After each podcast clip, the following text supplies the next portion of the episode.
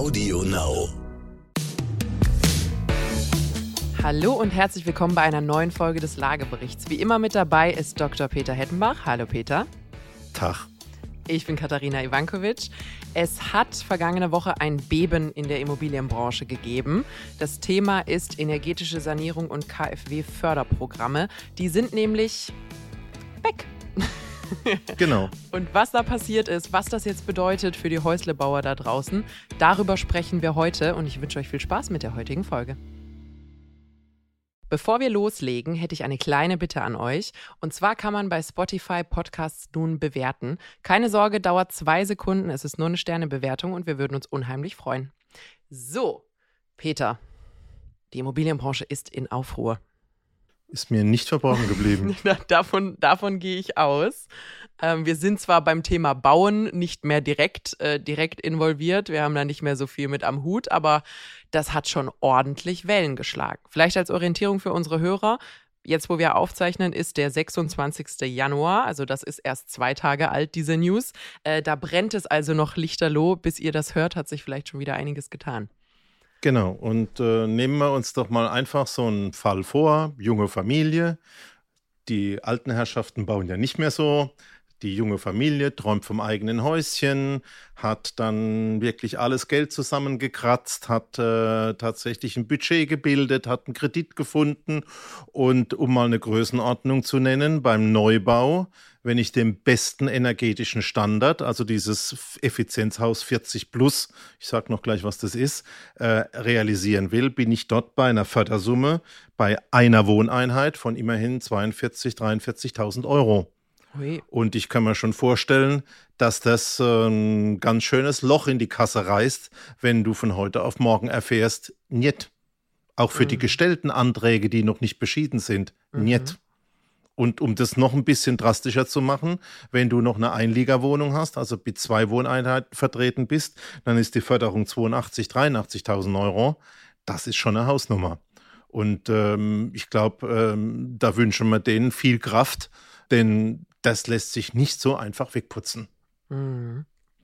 Also ich glaube, ja, also ich stimme dir 100% zu. Da sind jetzt wirklich einige Häuslebauer böse, böse davon betroffen, wo es wieder zurück an die Bank äh, quasi wirklich äh, zurück auf los und äh, gehe nicht über Start. Also es ist schlimm, wenn man da dann irgendwie 80.000 Euro als bei einer Gesamtsumme von was, vielleicht 200.000, 300.000 Euro plötzlich als Lücke äh, drin hat, muss man halt wieder beim Bankberater dran stehen, wieder überlegen, wie man das zusammenkriegt.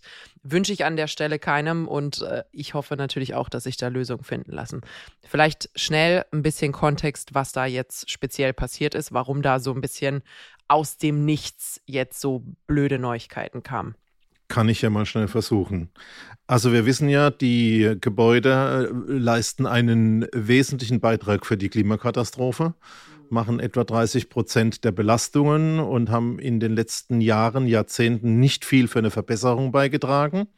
Jetzt versucht man das natürlich in den Griff zu kriegen. Zum einen durch gesetzliche Bauvorschriften, besser dämmen, effizientere Heizungen und äh, zum anderen versucht man das auch mit Förderungen und ähm, diese Förderungen kann man ganz grob differenzieren in A, du kriegst einen richtigen Zuschuss, also Geld, was du nicht mehr zurückbezahlen musst, und du kriegst einen vergünstigsten Kredit. Mhm. Das ist mal so die Gesamtgeschichte.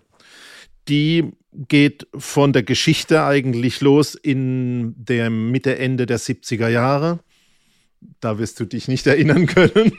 Aber ich, Aber ich geplant, weiß noch, ja. äh, dass ich äh, mit meinem Papa in der sogenannten Ölkrise am Sonntag auf der Autobahn zwischen Heidelberg und Mannheim zu Fuß spazieren gegangen bin. Es gab da Sonntagsfahrverbote. Und es gab schon Autobahnen als du Ja, da, wow. wir hatten auch elektrisches wow. Licht. Also es, äh, bitte jetzt da nicht zu frech werden. Und dann hat man also gemerkt, ich muss was tun. Und dann gab es verschiedene, ich sag mal, zuerst waren das Wärmeschutzverordnungen, dann gab es das Thema NF, also Energieeinsparverordnungen, die kamen in den 70ern, in den 80ern, in den 90ern gab es dann auch nochmal zwei.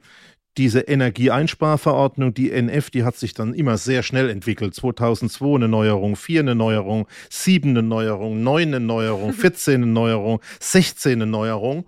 Und dann war es mit dem Thema Energieeinsparverordnung durch. Dann gab es das sogenannte Gebäudeenergiegesetz, GEG. Das hat aber auch nicht lang gehalten. Und so gab es nach der Neuregelung zum Januar 2021 mhm. Nochmal eine Neuregelung der Förderung im Juli 721. Also da sind wir nicht mal, mal ein Jahr weitergekommen, sondern da waren wir schon auf sieben Monate. Und im Prinzip war das eine Komplettvereinfachung und die hieß, es gibt jetzt energieeffiziente Gebäude wohnen mit einer bestimmten Förderung, es gibt Nichtwohngebäude mit einer bestimmten Förderung und die dritte Gruppe war das Thema Einzelmaßnahmen, also im Bestand Heizung austauschen, Fenster, Fassade, Dach. Das ist mal so die Geschichte im Schnelldurchgang und geldmäßig natürlich wirklich eine große Nummer. Also ich habe ja erzählt, beim höchsten energetischen Standard, dem sogenannten 40 Plus Haus, was ist das? Man rechnet ein normales Standardhaus, das sogenannte Referenzhaus. Und das Effizienzhaus 40 Plus braucht eben nur noch 40 Prozent dieser Energie. Und das Plus hat noch einige technische Raffinessen. Da ist dann eine Lüftungsanlage dabei, da gibt es eine Stromerzeugungsanlage, da gibt es ein Batteriespeichersystem und der Verbrauch wird äh, visualisiert. Aus all dem eigentlich schon ein guter Ansatz, aber natürlich auch in der Förderung brutal teuer. 42.000 Euro, 43.000 Euro.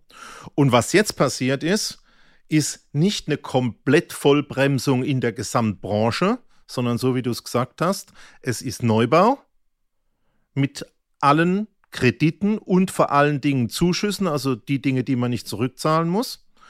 Und was geblieben ist, sind Einzelmaßnahmen, Förderungen, die werden nicht über dieses, ich sag mal, über die Hausbank und das, äh, diese KfW, die Kreditanstalt für Wiederaufbau, die vom Staat beauftragt ist, dieses Ganze zu handeln, äh, ausbezahlt, sondern über die BAFA.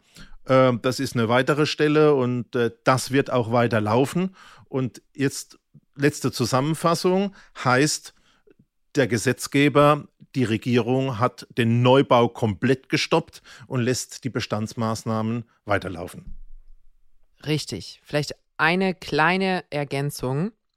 Nicht alle Programme sind gekillt worden, sondern sie sind aktuell auf unbestimmte Zeit gestoppt. Also es herrscht Antragsstopp. Man muss ja für KfW äh, und oder Kredite Anträge stellen.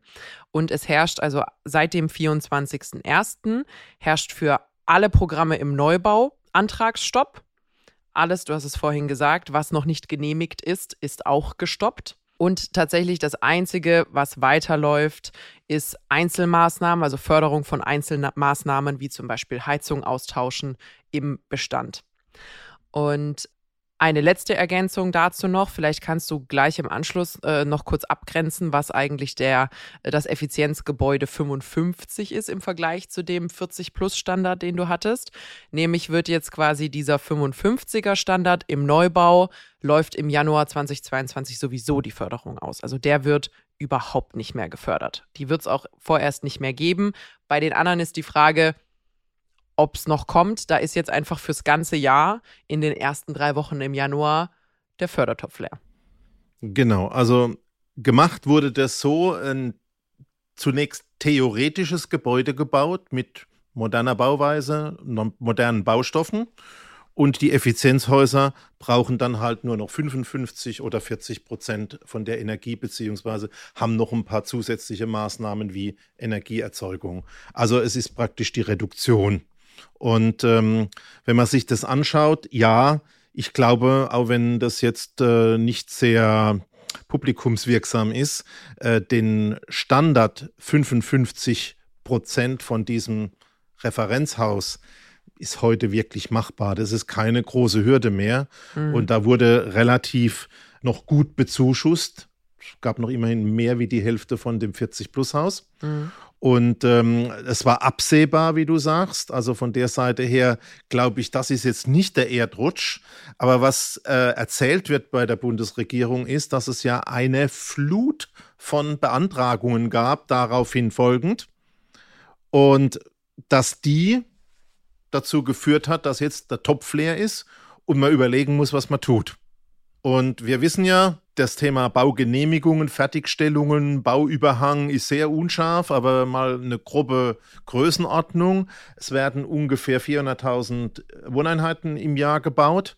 Wir haben noch etwa 800.000 ich sag mal dazu, im Skat liegen, also Überhang, wo mhm. es Baugenehmigungen gibt, aber die sind zur Hälfte noch nicht angefangen. Die andere Hälfte stecken halt gerade mal im Rohbau und die andere, andere Teil äh, ist eben noch nicht fertiggestellt. Also da ist noch ganz viel in der Pipeline, in der Umlaufbahn. Aber ich denke schon, wenn du jetzt ein neues ein, ein Unternehmen hast, was sich mit Neubau beschäftigt, Mhm. Also bist ein Bauträger, ein Projektentwickler, Kunden, die mit einem Fertighausanbieter zusammenarbeiten, die haben ja jetzt schon ein Riesenproblem. Mhm. Also es sind jetzt nicht nur die Menschen, ich glaube, bei den Menschen sind es auch besonders die jungen Haushalte, die Millennials, die jetzt einfach in das Alter kommen, im mhm. Prinzip sich ein eigenes Haus zu wünschen oder auch leisten zu können. Kriegen schon wieder wir auf die Mütze. Du wurdest gefördert und ich krieg schon wieder nichts. Ich wollte jetzt gerade mal gucken, ob du noch ein Millennial bist. Nee, bin ich nicht. Siehst du, also als ob ich mehr Geld kriege. ich muss mal unterm Tisch ich mit den Fingern dann abzählen. so ein KfW 85er Standard und krieg 0 Euro dafür, dass Gut, ich das erreiche. Also das ist natürlich für die, die auch Corona gebeutelt sind und äh, mhm. emotional sagen, was ist denn das für eine Welt, mit Sicherheit nicht die gute Botschaft. Und wenn man sich das jetzt mal von den Unternehmen in der nächsten Stufe anschaut, was haben wir? Wir haben Inflation, also Preissteigerungen. Wir haben Lieferengpässe bei den Elektronikbauteilen, also gerade Photovoltaikanlage, Wechselrichter, Batterien, das ganze Zeug, was aus Asien kommt, momentan noch hochproblematisch. Wir können jetzt überall lesen, steigende Zinsen. Mhm. Das ist also nicht so sexy als Botschaft. Und jetzt kommt noch das Thema dazu, Stromkosten steigen, also insbesondere die Nebenkosten beim Gebäude nochmal extremst drauf und die Förderung fällt weg. Also ich glaube schon, das kann ein Killerkriterium für die eine oder andere Familie sein. Absolut, absolut. Und auch für das ein oder andere Unternehmen. Also und da sind wir beim nächsten und das äh, finde ich eben schon ähm, problematisch von heute auf morgen ohne Vorankündigung und ohne Plan bis auf weitere Zeit. Mhm. Äh, zu sagen, keine Ahnung, wie ihr jetzt weitermacht, äh, wir überlegen noch. Das ist natürlich wirklich eine Katastrophe und ich habe gestern äh, von dem ersten Unternehmen schon eine Petition zum Unterschreiben bekommen, ähm, dass das so nicht geht. Also das ist ein existenzielles Problem. Also ich muss sagen, jetzt einfach mal von äh, persönlicher Meinung, am Jahresanfang, wenn die Pläne fürs kommende Jahr gemacht sind, sowohl in Familien, vor allem in Unternehmen, wenn die Budgets verplant sind und die Projekte stehen, dann über Nacht zu sagen, mm, blöd für euch, finde ich auch nicht so toll, vor allem äh, wenn man sich den Ton der Bundesregierung der letzten Wochen anguckt, wo eher im Zentrum stand das Thema Neubau. Wir müssen unsere ambitionierten Neubauziele erreichen. Und das ist jetzt schon irgendwie so, äh, die Bauunternehmen drehen sich um vom netten Gespräch und kriegen dann nochmal ordentlich eins über die Rübe gezogen. Genau, und wenn man äh, sich das jetzt anschaut und ein bisschen die Presse liest, äh, mhm. man ist ja da als Informationsquelle äh, drauf festgelegt, dann steht mehr oder weniger zwischen den Zeilen, dass man grundsätzlich über dieses Thema Neubau und Neubauförderung nachdenkt. Mhm. Eben nicht nur das 55er Haus, was schon fast Standard ist, sondern auch dieses 40 plus Haus. Und ähm, das würde ja komplett eine andere Richtung heißen, nämlich in den Bestand zu gehen. Und wenn wir diese Themen aufgreifen, die du eben mit der Überschrift politisch äh, zusammengefasst hast, heißt es ja, wir werden die Wohnungsknappheit in den Ballungsräumen wieder nicht hinkriegen, mhm. äh, nichts äh, lösen können. Das heißt ja automatisch, es gibt auf dem Bestand noch mehr Druck. Und ähm, was kann unser Hörer daraus lernen? Es wird in den Städten zunehmend keine Lösung mehr geben und ich halte ein Szenario wirklich für sehr wahrscheinlich, dass wenn wir uns mal in 10, 15 Jahren, also 2027, 2030, sowas in der Größe 2035 anschauen, äh, dann glaube ich, dass wieder mehr Menschen auch in diesem ländlich natürlich per ÖPNV und IT angebundenen Bereichen leben werden, mhm. weil es einfach keine andere Chance mehr gibt. Mhm. Ja. Und ich würde noch, noch einen Schritt weiter gehen.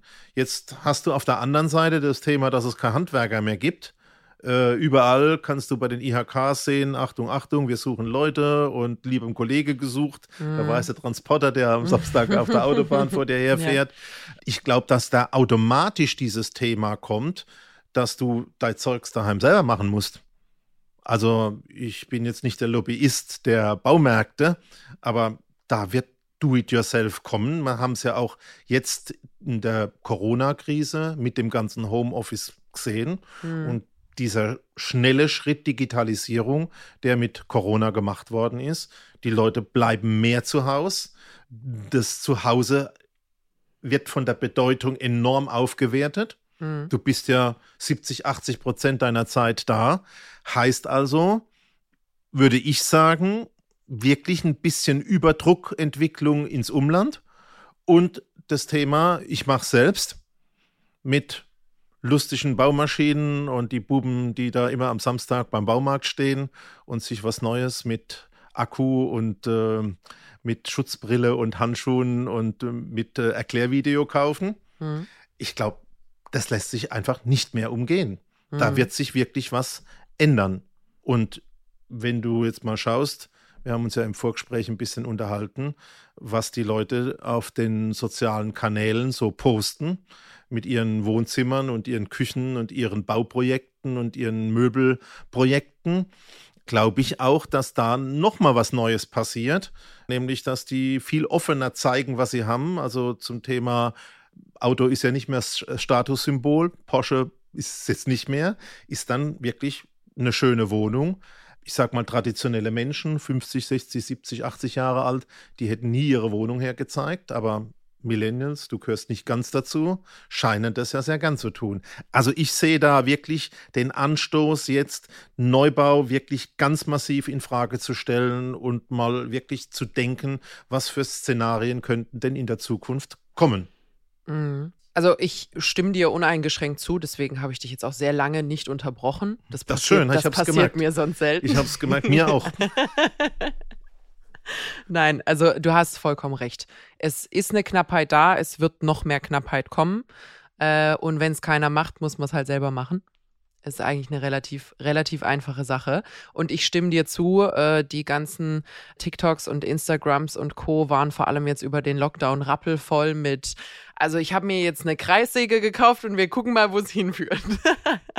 und äh, ja, also ich glaube, ich glaube, äh, der Trend ist definitiv da.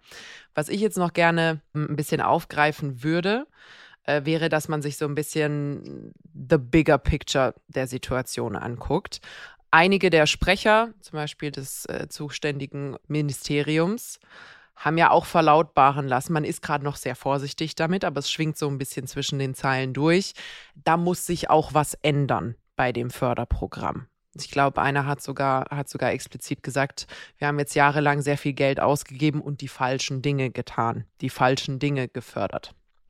Du hast vorhin gesagt, ein Einfamilienhaus eine Wohneinheit, die neu gebaut wird nach dem 40-Plus-Standard mit knapp über 40.000 Euro zu fördern, ist schön für die einzelnen Bauherren an der Stelle.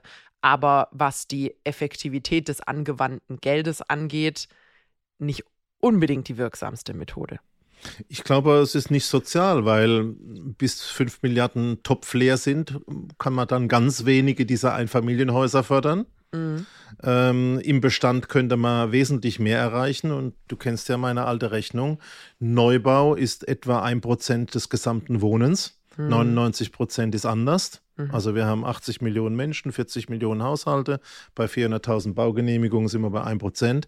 Äh, da kann man das, auch wenn jetzt äh, mir jeder Neubauherr leid tut und der ja auch was für die Wirtschaft und so tut, äh, das kann man ganz massiv so sehen. Und ich würde deswegen auch in Frage stellen, ob diese Neubauförderung jemals wieder so zurückkommt.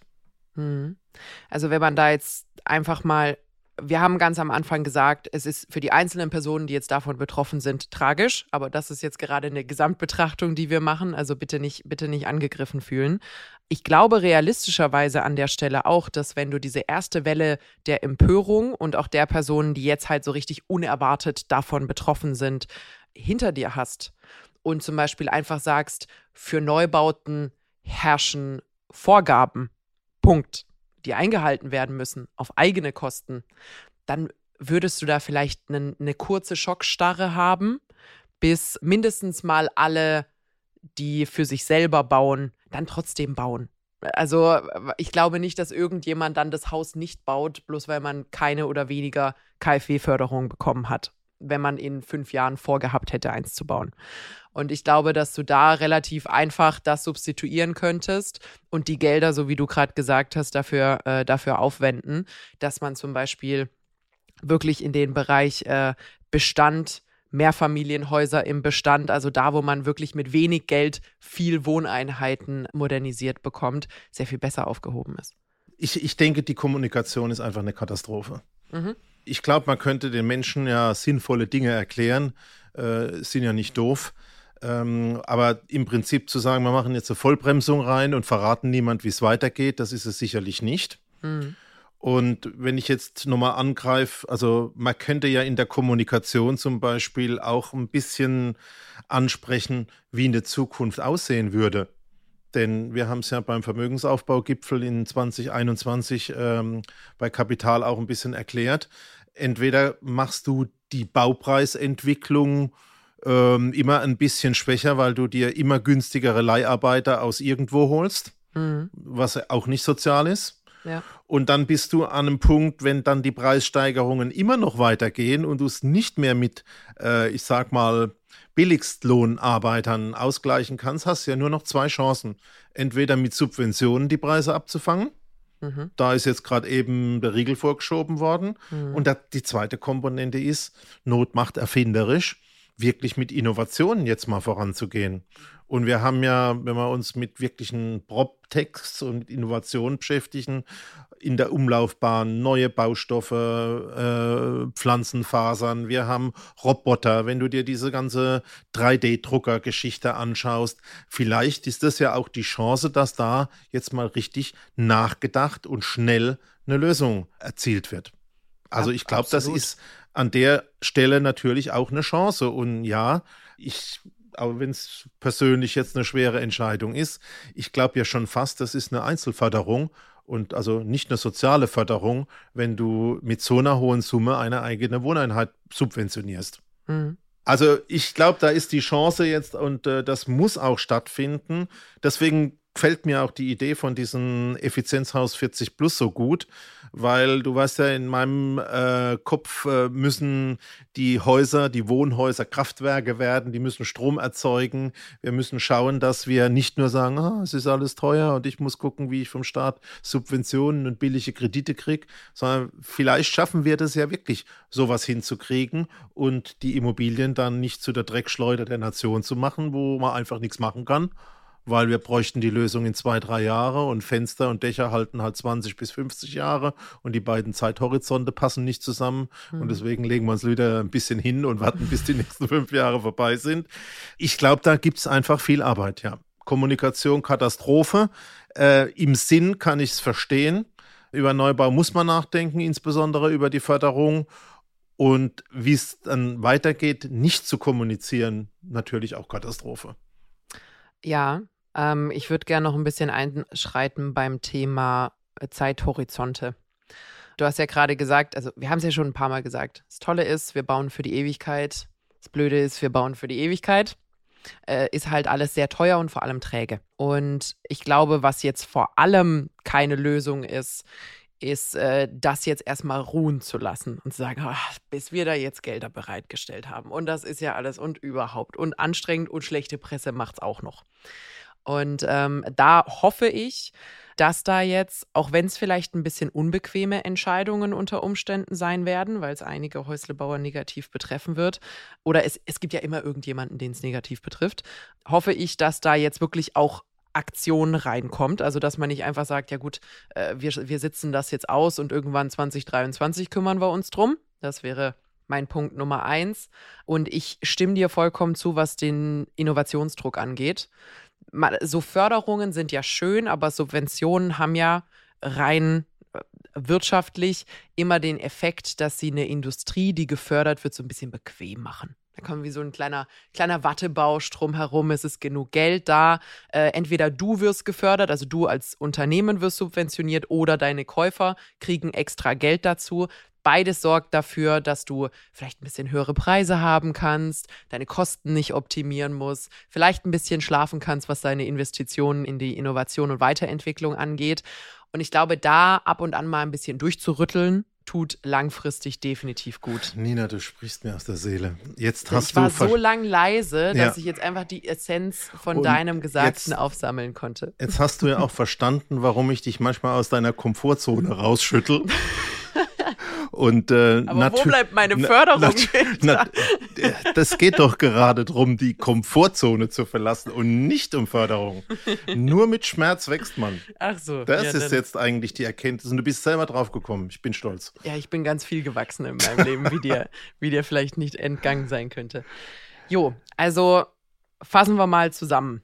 Ah, ich bin noch nicht beim Zusammenfassen. Uh, Mich interessieren leg, noch zwei los, Dinge. A, was würdest du machen, wenn du jetzt mit deinem virtuellen Mann gerade einen Antrag gestellt hättest und der nicht mehr beschieden wird? Und B, was würdest du machen, wenn du insgesamt nichts an bestehenden Projekten an der Backe hättest, sondern jetzt einfach planen müsstest? Also zwei Dinge ich habe es ja hinter mir, du noch vor dir. Was würdest du machen, wenn du mit deinem Mann, deinen drei Kindern oh, oder drei, vielleicht auch vier? Also, für Szenario Nummer eins. Ich bin die Person, die geplant hat, budgetiert hat und betroffen und ist. Und am, am 27. Äh, in der U-Bahn sitzt ähm, und in deinem Social-Media-Kanal siehst, die 42.000 Euro, die du geplant hast, sind weg. Hm. Und der Kredit, der subventioniert ist auch. Telefon in die Hand. Wir haben es ja schon ein paar Mal gehabt. Wenn sowas passiert, Telefon in die Hand, Bank anrufen, Termin machen, Bauunternehmen anrufen, Termin machen, klären, was Sache ist, gucken, was die Möglichkeiten sind und schauen, dass man sich da mindestens mal eine Option B offen hält. Könnte ja sein, dass die Förderung wieder kommt im März, wenn die jetzt im Eilverfahren mehr Geld zur Verfügung stellen. Vielleicht kommt's. Ich persönlich würde erstmal dafür sorgen, dass ich sie nicht brauche. Das heißt, Bank anrufen, Differenzbetrag nachfinanzieren, was hoffentlich funktioniert, weil ich natürlich mit Puffer geplant habe und nicht unterkante Oberlippe und äh, dann den Bauträger anrufen, gucken, ob da äh, alles in Ordnung ist und weitermachen. Bleibt einem nichts anderes übrig. Verzögerung so, kostet mich nur noch mehr Geld. Das wäre für mich ein Lösungsansatz. Wenn die Politik entscheidet, wir wollen diese Neubauförderung nicht, sollte man zumindest eine Ausweichlösung für die finden, die jetzt da geplant haben. Und das wäre ein gebürgter Kredit über diese Fehlsumme, also eine reine Bürgschaft, vereinfachte Antragsweise, wäre ja schon mal zumindest ein Weg. Hm. Aber das ist jetzt eins, da bin ich jetzt schon glücklich. Danke. Was machst du denn jetzt insgesamt? Kannst du dir vorstellen, in Anführungszeichen, aufs Land zu ziehen und dir unterwegs, äh, du weißt du, was eine Kreuzfahrt ist? Wenn, ich habe das auch schon hinter mir. Samstags Kreuzfahrt von einem Autobahnkreuz zum anderen alle Baumärkte und schauen, dass man sein Zeug zusammenkriegt.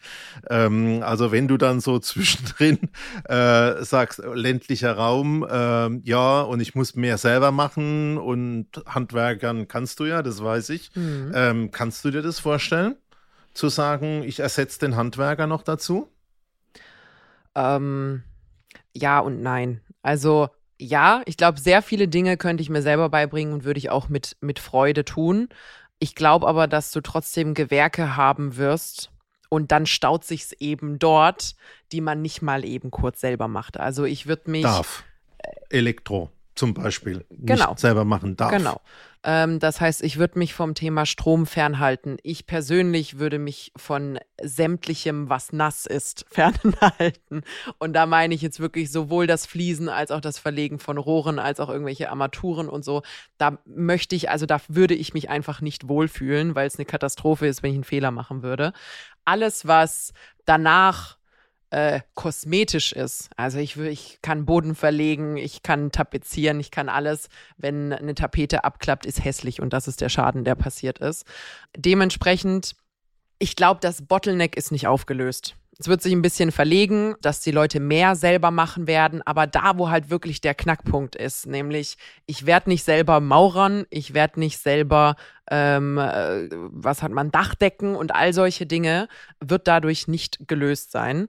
Den Aspekt der äh, Relocation quasi, dass es mich wieder aufs Land zieht, äh, muss ich sagen, ich persönlich könnte es mir gut vorstellen. Also ich hätte da jetzt überhaupt, überhaupt kein großes Thema damit. Bloß nicht nach Schwetzing, bevor, bevor der Peter mich hier gleich drauf festnagelt. Aber ich komme ja vom Land und ich habe tatsächlich auch mit vielen so Altersgenossen in letzter Zeit gesprochen, die auch so ein bisschen stadtmüde sind teilweise. Also gerade jetzt, wo du zwei Jahre verbracht hast, wo du die ganzen Vorteile, die man von so einer Stadt hat, gar nicht mehr so wirklich erfahren konntest. Äh, glaube ich, kommt wahrscheinlich auch daher, dass ich jetzt so langsam auf die 30 zugehe und meine Freunde auch irgendwo in dem Bereich sind, dass da schon schon Sehnsucht da ist. Und ich glaube, dieser Trend würde nicht auf taube Ohren stoßen.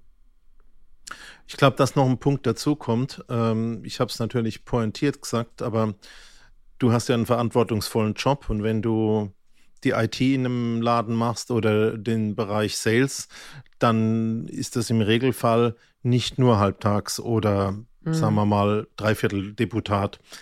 Ich glaube, da geht es auch ganz, immer noch ganz eng um Zeit, die man nicht hat. Ja, und ja, ähm, insofern glaube ich, muss man da nochmal eine große Unterscheidung machen. Und ich glaube, dass zum Beispiel das, genau dieser Punkt dazu führt, dass wir einfach zwei dramatische Welten kriegen werden. Mhm. Mehr Mieten, mehr Service in dem städtischen Bereich und auch für Führungsleute etc., weil einfach das Thema besser gelöst wird, von Verkehr bis Einkaufen über Kultur. Hm. Und wer in Anführungszeichen mehr Zeit locker machen kann, für den ist, glaube ich, ist gar nicht mehr die Frage, die müssen das tun. Hm. Es gibt ja sonst nichts mehr. Das sind die beiden Szenarien, die ich so im Auge habe und mal gespannt, was sich da in den nächsten Jahren da so tut. Gab es eigentlich, du hast ja ein bisschen mehr Lebenserfahrung als ich. Ich habe es verstanden, ja. Alter Knacker. du hast doch bestimmt in den letzten Jahren äh, mal diese Zeitungsartikel gelesen von dieses Dorf in Italien fördert jetzt gerade irgendwie neue Ansiedlungen und du kannst dir dort ein Haus für einen Euro kaufen, musst nur versprechen, dass du es irgendwie sanierst und x Zeit dort verbringst oder irgendwie, weil es einfach Wiederbelebungsmaßnahmen von solchen äh, Geisterdörfern sind. Kannst du dich daran erinnern, ob sowas in Deutschland schon mal gab? Dass ja, man, ja? Die Antwort heißt ja. Also es, man kennt es aus Italien ganz tolle Sonne und äh, prima mediterranes Essen und ein Euro. Mhm. Das sind natürlich Sanierungsverpflichtungen in einem bestimmten Jahreszeitraum. Und äh, es geht natürlich darum, Eigen Einwohner zu finden, um das Aussterben zu verhindern. Ich habe das angeschaut, äh, weiß nicht genau, 20 oder 21 in Griechenland. Gibt es mhm. auch. Und ich habe sowas schon gesehen, und zwar für die, wo im Auto unterwegs sind, wenn man mal so von uns im Süden Richtung Hessen und dann Richtung Mittel- und Nordhessen fährt. Mhm. Korbach, sowas. Da gibt es so von Biedenkopf bis Korbach eine gefürchtete Landstraße mit ganz vielen Radarkontrollen. Kennt jeder Autofahrer. Und da gibt es wirklich fernab im tiefen, tiefen Märchenland auch leerstehende, kaputte Häuser. Und die kannst du auch für einen Euro kaufen. Und das gibt es in Brandenburg auch. Also die Idee ist nicht so begrenzt rein auf das Thema Italien. Könnte man ja aber mal drüber sprechen, ob solche Maßnahmen, nämlich auch so ein bisschen Hilfe zur Selbsthilfe, nicht besser sind, als einfach noch einen Apartmentblock in Berlin Mitte hinstellen zu wollen um die Gesamtsituation zu entspannen? Ich glaube, wie gesagt, es muss beides geben. Ich denke, ja. äh, wer äh, in seinem Job voll eingebunden ist und noch ein bisschen Familie haben möchte oder Freizeit oder Privates, der kann nicht noch ein Bauunternehmer aufbauen und über zehn Jahre sein Haus renovieren. Hm. Und ich habe auch ganz viele Baustellen gesehen, die liefen wirklich zehn Jahre. Ja, und dann glaub, hast du eben auch kennt, gesehen. Kennt zu Hause im Glück und Co. Genau. Äh, wo man ja auch sehr ambitioniert rangegangen ist, so mache ich selber. Und was passiert 15 Jahre später? Äh, Baustelle, immer noch. Genau, und mhm. das ist die eine Extremsituation und die andere ist halt, ich wohne in so einem total vernetzten, sollte man vielleicht mal einen Podcast machen, Gebäude.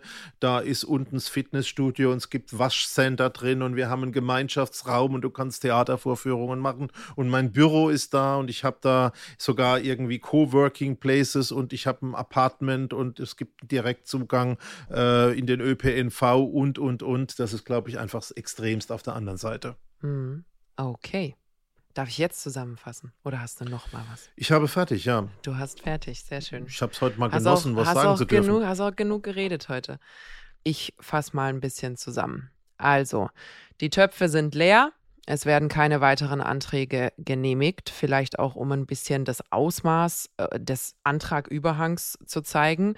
Es wären 5 Milliarden Euro zur Verfügung gestellt gewesen es sind seit November, und ich meine den, der 2021 war, also den, der quasi erst passiert ist, seit November Anträge in Höhe von 20 Milliarden Euro gestellt worden. Also wir sind jetzt schon vierfach drüber und man hat es ja schon angehalten. Das heißt, kurz gesagt, für jeder, der jetzt betroffen ist von diesem Stopp, haben wir keine wirklich guten Neuigkeiten für euch, weil es sehr unwahrscheinlich ist, dass jetzt auf kurz und knapp irgendwas im Bereich von 20 Milliarden Euro zur Verfügung gestellt wird, um diese Förderungen kurzfristig wiederherzustellen. So viel zunächst einmal als Bu-News. Peter hat es aber vorhin angesprochen. Ich stimme dem zu. Ich hoffe, dass es kommt, dass es irgendeine Regelung geben muss, um Hilfe zur Selbsthilfe zu betreiben, dass man es also Leuten, die jetzt von diesem Förderausfall betroffen sind, kurzfristig ermöglicht, einfacher von der Bank zum Beispiel diesen Differenzbetrag doch wieder zu bekommen, damit man auch dort keinen vollkommenen Stopp hat, weil auch das ist wieder eine Katastrophe, was die Gesamtsituation mit Handwerk, mit Planung, mit Verzögerung und so weiter hat, äh, die sich da breit machen würde.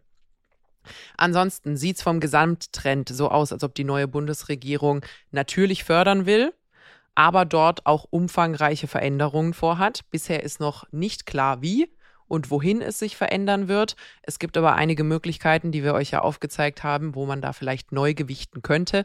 Bisher haben sie aber trotz dieser zugegebenermaßen Ohrfeige, die sie der Neubauindustrie damit gegeben haben, noch keine Veränderung ihrer Pläne für die 400.000 Neubaueinheiten gegeben. Von dem her, irgendein Ass im Ärmel muss es ja hoffentlich geben. Ansonsten wäre es wahrscheinlich ein bisschen naiv, davon auszugehen, dass diese Zahlen so erhalten bleiben, trotz diesem Förderungsstopp. So, habe ich noch irgendwas vergessen? Du hast zum Schluss noch gesagt, dass es definitiv einige Trends geben wird, die sich aus sowas ergeben. Nämlich zum einen, dass die Leute mehr selber machen werden. Wir haben ja das Thema, es sind zu wenig Handwerker da. Das wird auch auf die Schnelle nicht behoben werden. Ich habe übrigens ganz viel Handwerkerwerbung auf TikTok, wo scheinbar jetzt, wo ich 27 und fertig studiert bin, jemand noch gerne hätte, dass ich Schreiner werde, auch, wenn, auch wenn das ein bisschen schwieriger wird. Ich denke aber, das Thema DIY wird ein Stück weit bleiben. Zum einen, äh, weil es die günstigere Alternative ist, zum einen, weil es die Alternative ist, die verfügbar ist auf absehbare Zeit. Und damit einher geht auch ein bisschen vielleicht ein Stück weit Landflucht für die, die es können. Also die, die die Möglichkeit haben, von der Stadt ein Stück weit wegzukommen. Die, die nicht auf die Infrastruktur in der Stadt angewiesen sind, haben die Möglichkeit, es sich in ländlicheren Gegenden ein bisschen gemütlicher zu machen, als das in der Stadt der Fall gewesen wäre.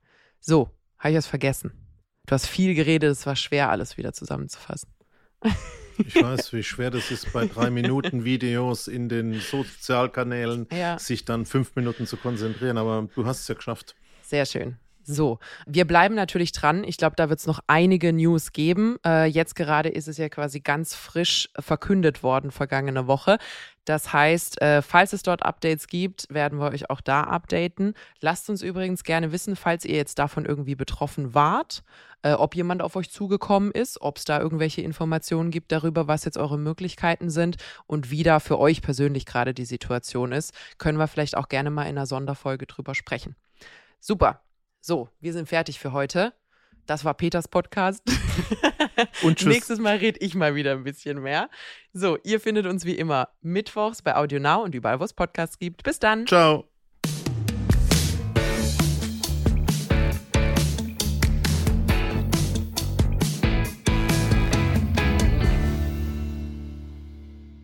Zum Schluss möchten wir euch noch einen Podcast empfehlen und dafür lasse ich einfach die Host selbst zu Wort kommen. Hallo, wir sind Raimund Brichter und Etienne Bell von NTV. Wir sind die Hosts vom Podcast Brichter und Bell Wirtschaft einfach und schnell. Und wir liefern euch jeden Donnerstag einen Begriff oder ein Thema aus der Wirtschaft und erzählen euch in zehn Minuten alles, was ihr dazu wissen müsst. Immer verständlich erklärt und natürlich top aktuell. Hört also rein bei AudioNow und bei ntv.de und natürlich überall da, wo es Podcasts gibt.